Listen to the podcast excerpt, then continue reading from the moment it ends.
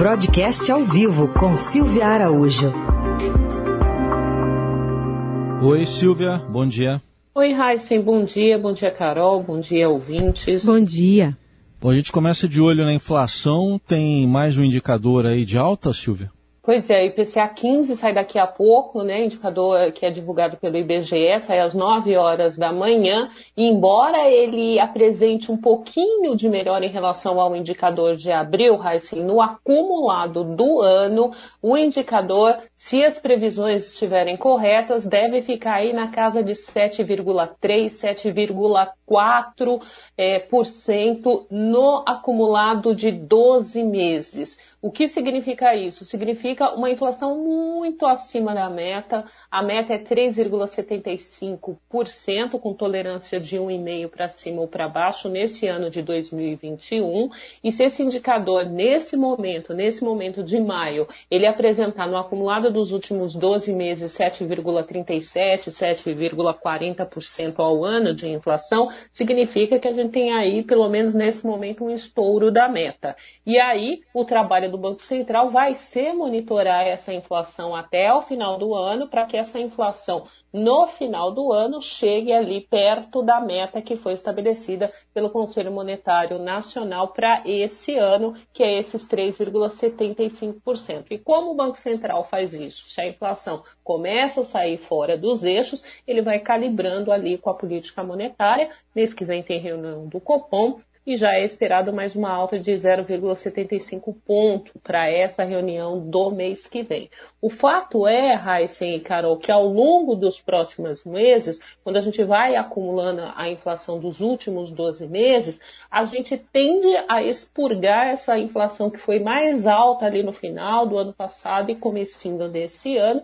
e aí o curso natural da inflação, ao passo que você vai expurgando os outros meses e acumulando mais meses é, para formar né, o acumulado de 12 meses até dezembro desse ano, pode trazer é, sim um pouco mais próximo da meta, aí esse 7,4% que deve acumular é, nos últimos 12 meses nesse indicador que vai ser divulgado hoje, ele deve é, ir arrefecendo aos poucos para chegar lá no final do ano, aí com o, mês, o ano cheio de 2021, com inflação próxima é, da meta que é 3,75%, né, com um e-mail de tolerância para cima e para baixo, e o Banco Central vai calibrando aí a taxa de juros para manter o compromisso da meta de inflação junto ao Conselho Monetário Nacional.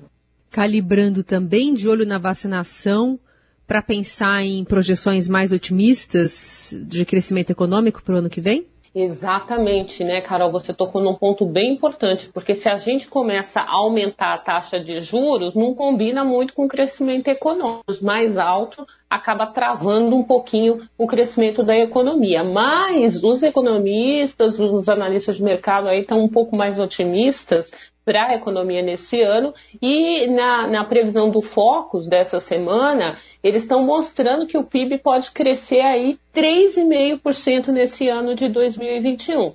Mas o presidente do Banco Central, Roberto Campos Neto, ontem ele deu um recado que a gente já falou aqui no jornal, que é um recado que veio inclusive na ata da última reunião do Copom, é que todo esse crescimento projetado para esse ano de 2021, ele vai depender do ritmo da vacinação.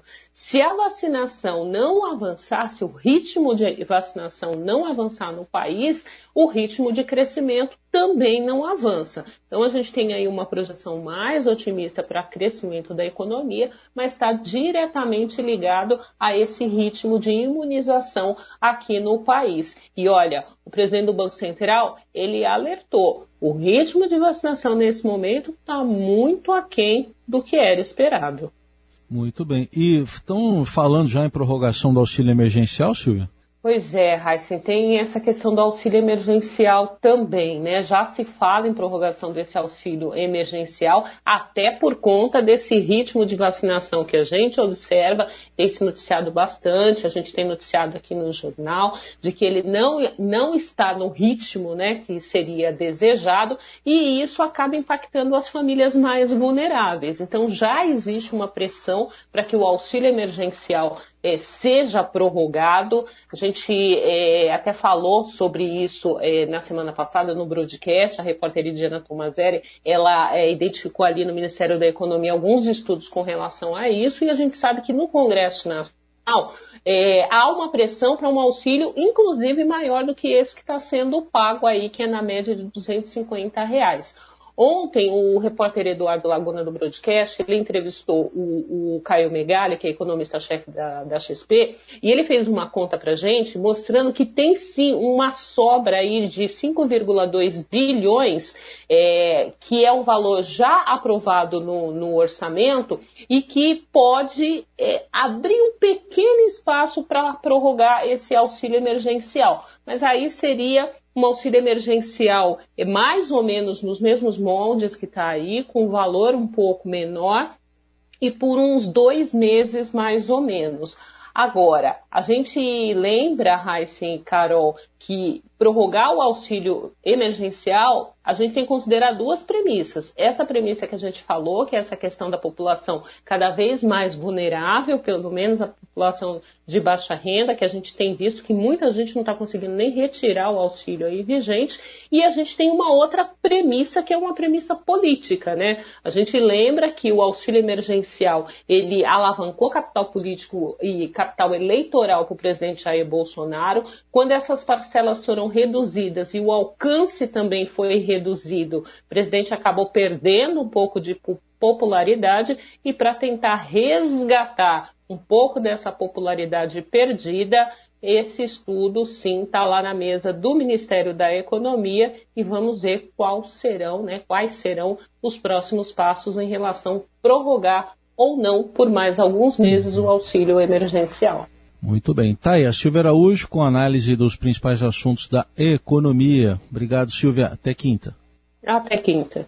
Vivemos em constante transformação e para ajudar as empresas a estarem conectadas com pessoas, nós criamos o Estadão Blue Studio, uma nova operação dedicada para criar soluções publicitárias inovadoras e orientadas à performance. O Estadão Blue Studio entrega projetos customizados, branded content, publicações e uma série de eventos consagrados pelo mercado. Não importa o tamanho do seu desafio, para nós sempre existe uma boa solução. Estadão Blue Studio, conteúdo de alta performance.